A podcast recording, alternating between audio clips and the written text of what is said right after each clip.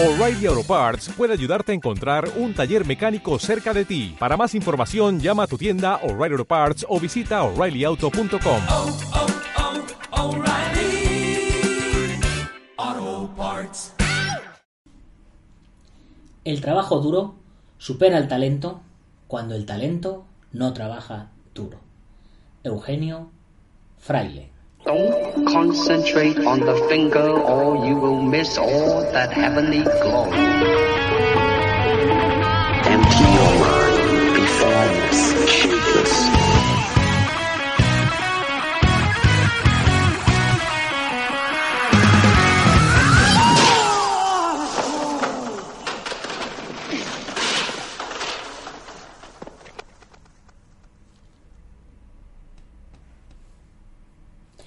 buenos días a todo el mundo. Soy Nacho Serapio, director y fundador de Dragon, y te doy la bienvenida a un nuevo episodio de la edición de Navidad de Dragon Magazine, tu programa de artes marciales y deportes de contacto.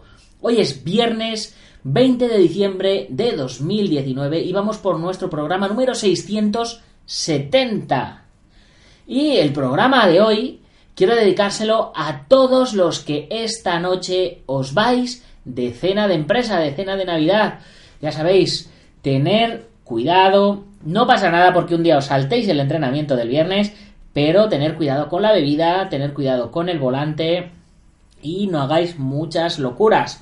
Nosotros hoy nos vamos también de cena de Navidad, de la cena de Navidad de Dragon, que ya sabéis que la hacemos todos los años por estas fechas, y a la cual estás invitado si estás en Madrid y te apetece venirte a cenar con nosotros.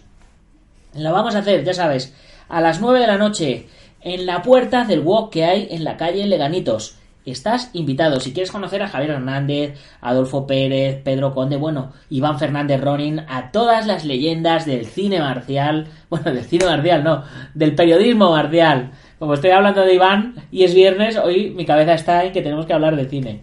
Si quieres conocer a todas las leyendas del periodismo marcial de España, a todos esos maestros, eh, a la vez maestros escritores, eh, pues estás invitado. Pasa la noche con nosotros y hazte una fotillo con todos y disfruta de, una cena fantástica. Eh, ya sabes, artes marciales, nos toca irnos a comer a un restaurante chino, como, como se ha hecho toda la vida en todos, en todos los gimnasios. En fin, hoy, viernes, antes de eso, a las 10 y 10 de la mañana, toca cuarta lección del curso de grappling intermedio impartido por el gran campeón del mundo con y sin kimono, David Armendariz. No te lo pierdas porque es canela fina. Y luego a las 4 de la tarde, pues, newsletter. La semana pasada no os mandé la newsletter porque estaba en el hospital, me estaban operando, así que no podía escribir. Pero hoy os mando la newsletter y os cuento un poquito del tema de la operación y, y de esta temporada de Navidad, de estos episodios, y os mando un resumen de los, con los enlaces de todo lo que hemos publicado, etcétera, etcétera. Así que nada, chicos, ya sabéis, tenéis dos citas hoy. Bueno, tres. Entrenamiento a las 10 y 10 de la mañana. Newsletter a las 4 de la tarde y cita en persona a las 9 de la noche. Y continuamos hoy con nuestra quinta lectura, nuestro quinto, nuestra quinta parada en este viaje mágico. 32 relatos infantiles sobre artes marciales. No nos va a dar tiempo a leer los 32 relatos en lo que dura la Navidad, porque no hay 32 días de Navidad. Así que yo creo que este año vamos a leer unos pocos y el año que viene continuaremos leyendo eh, los siguientes. Y el relato que vamos a leer hoy eh, está escrito por el maestro Benjamín Reyes. Y antes de nada, como siempre, os voy a hablar un poquito del maestro Benjamín. Nacido el 10 de septiembre de 1959 en Madrid, inicia su andadura en el mundo de las artes marciales en 1978, bajo la dirección del maestro Antonio Oliva, con quien entrena hasta 1988. Compagina sus entrenamientos de karate Sotokan con la Facultad de Medicina y la alta competición. Durante ese periodo de tiempo tiene la oportunidad de trabajar diferentes artes marciales, Kempo, Jiu-Jitsu, Aikido, Kendo, Taekwondo, Kung Fu, etc., bajo la dirección de reconocidos maestros. Desde 1988, año en el que se toma contacto con el maestro Tetsuo Narikawa en Japón, entrena Karate Do Gensei Ryu Seidokai. Funda el departamento Seidokai España en esas mismas fechas y comienza sus actividades docentes en el mundo del Karate Do, a la vez que realiza estudios en la Facultad de Medicina Tradicional China de Pekín, en la que se gradúa. Actualmente es cinturón negro y, en su calidad de alumno directo de Shihan Narikawa, director técnico de la Escuela Seidokai España. Imparte clases de Karate Do en diferentes entidades y participa en la organización y docencia de diferentes foros nacionales e internacionales donde goza de una alta consideración, compaginando todo ello con frecuentes viajes a Tokio para su perfeccionamiento técnico. Y el cuento que os voy a narrar hoy se llama Kunlun. Luis pensaba casi en voz alta. Es hora de ir a la cama. Ya son muchas noches en las que no puedo dormir. Me tienen que dejar una luz encendida. A pesar de la luz, solo consigo dormir tapándome casi toda la cabeza con una manta. Caigo rendido de tanto observar las puertas cerradas de los armarios, las sombras en las esquinas de las habitaciones, las cortinas que siempre parecen moverse, y la ventana. Esa espantosa ventana que tan oscura está siempre. Y es por ahí por donde ellos acaban entrando todas las noches. Se deshacen como en una niebla por las rendijas de la ventana y vuelven a formarse enteros dentro de la habitación. Nunca me han dicho nada. No sé qué idioma entienden. Deben ser mudos. Cuando les grito para que se marchen, simplemente abren una boca oscura y redonda como si se burlaran de mí y comienzan a revolver mis juguetes, se meten en el armario, tiran mi ropa por el suelo. Pero cuanto más miedo siento es cuando empiezan a encender y apagar la luz. No los veo. Me parece que se meten debajo de mi cama y creo que en cualquier momento me van a saltar encima para raptarme, llevándome con ellos a un mundo desconocido. Me escondo aún más. La manta me protege. Aunque hace calor, es mejor taparme, así no los veo. Por las mañanas, cuando despierto, ya no están. Creo que acabo durmiéndome. No sé cuándo se van, pero sé que la siguiente noche volverán. Y cada día se quedan más tiempo. Algún día acabarán por llevarme con ellos a su mundo subterráneo y oscuro. Hoy se lo conté a mi compi del cole. Me aseguró que los que entran en su habitación van cuando él ya está dormido y que casi nunca los ve. También le desordenan la habitación, aunque parece que eso no le importa mucho. No creo que pase tanto miedo como yo. Si no tiene más cuidado, se lo llevarán un día. Le expliqué cómo me defiendo con mi supermanta. Pero él no me hizo mucho caso, porque apenas se arropa y le da igual dormir sin su escudo por la noche. Además, ha contado que sus padres no le dejan dormir con la luz encendida. Así que no los ve. No sé cómo está tan tranquilo al acostarse, no lo entiendo. Otra noche más por delante.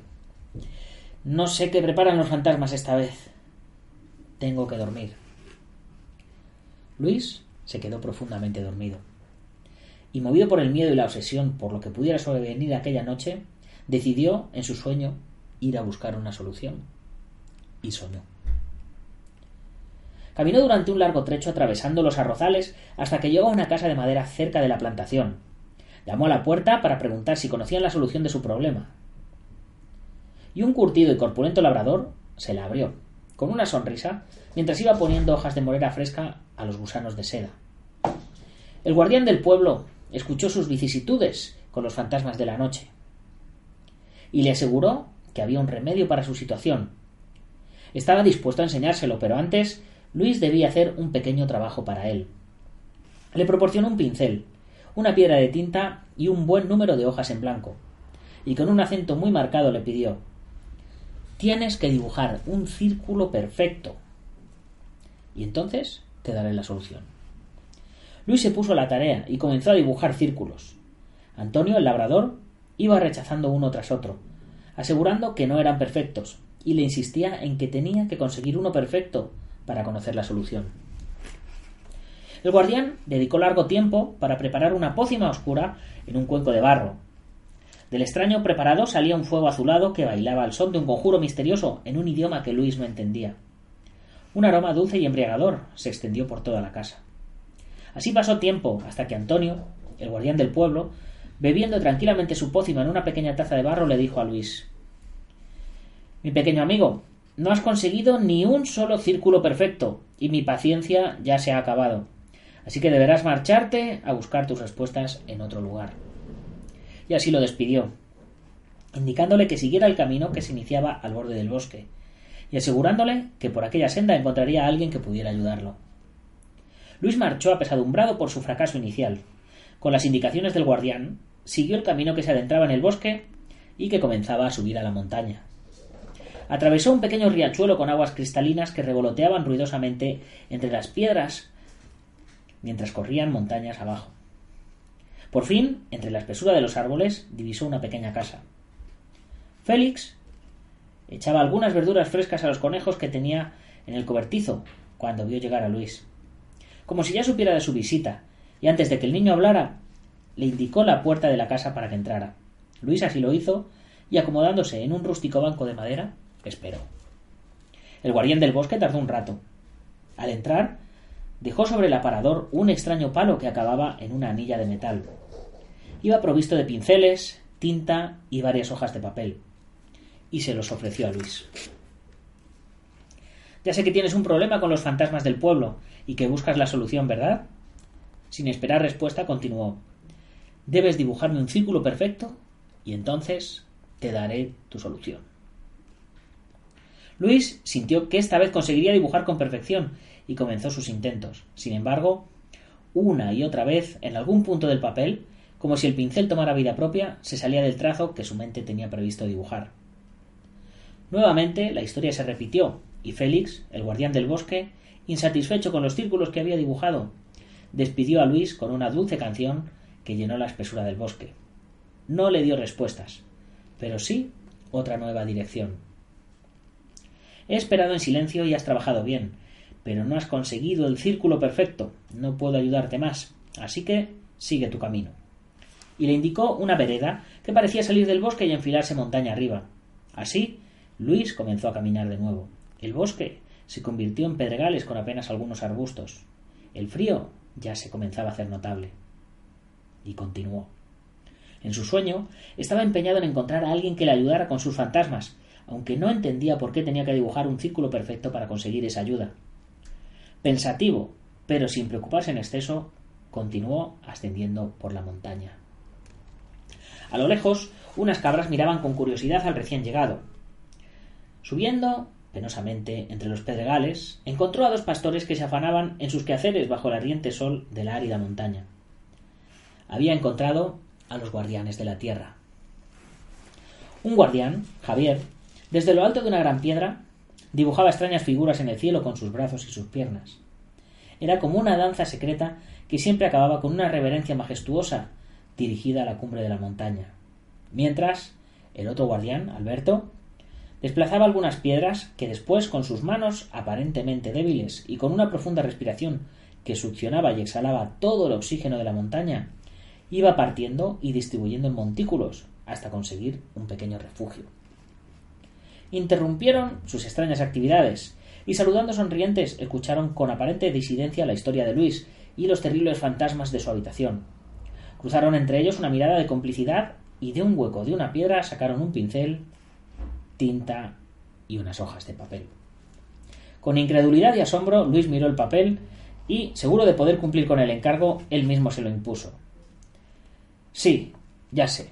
Tengo que construir un círculo perfecto y si lo hago, ustedes me ayudarán. Los guardianes de la tierra, complacidos porque el niño hubiera entendido sus intenciones, dormitaron al cálido sol mientras Luis se afanaba en conseguir el círculo que pudiera darle la solución a sus tribulaciones con los fantasmas. Las sombras fueron creciendo en la montaña. Pronto anochecería. Alberto y Javier decidieron que ya era hora de regresar con las cabras para cobijarse en su refugio. Tras mirar severamente los dibujos de Luis, apesadumbrados, le reprocharon Están bastante bien, pero no son perfectos. Estos círculos no pueden darte el secreto de cómo dominar a los fantasmas. Lo sentimos mucho, pero no podemos darte la respuesta que necesitas. Sigue montaña arriba hasta donde las piedras den paso a las nieves de la cumbre. Tal vez allí encuentres lo que buscas. Y despidiéndose se marcharon con las cabras a refugiarse de las inclemencias de la noche que se avecinaba. Una vez más, Luis se encaminó hacia lo desconocido. Trepaba la montaña Kunlun cada vez con más dificultad. El aire se hacía más y más espeso. El frío ya le hacía tiritar.